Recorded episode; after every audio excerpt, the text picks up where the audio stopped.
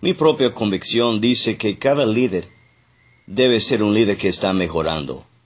Porque si realmente es un líder que desea crecer y alcanzar más de su potencial y ayudar a los demás a ir a otros niveles de efectividad en su vida, ellos son gente que tienen un principio.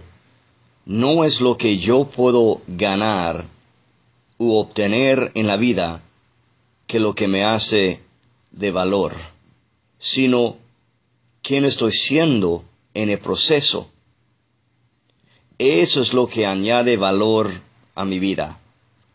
Líderes de valores altos entienden que la vida se trata de ser siendo una mejor persona, viviendo bajo principios más duraderos y siendo un líder de excelencia personal que los demás puede seguir. La pregunta de hoy es, ¿estoy añadiendo valor eterno a mi vida?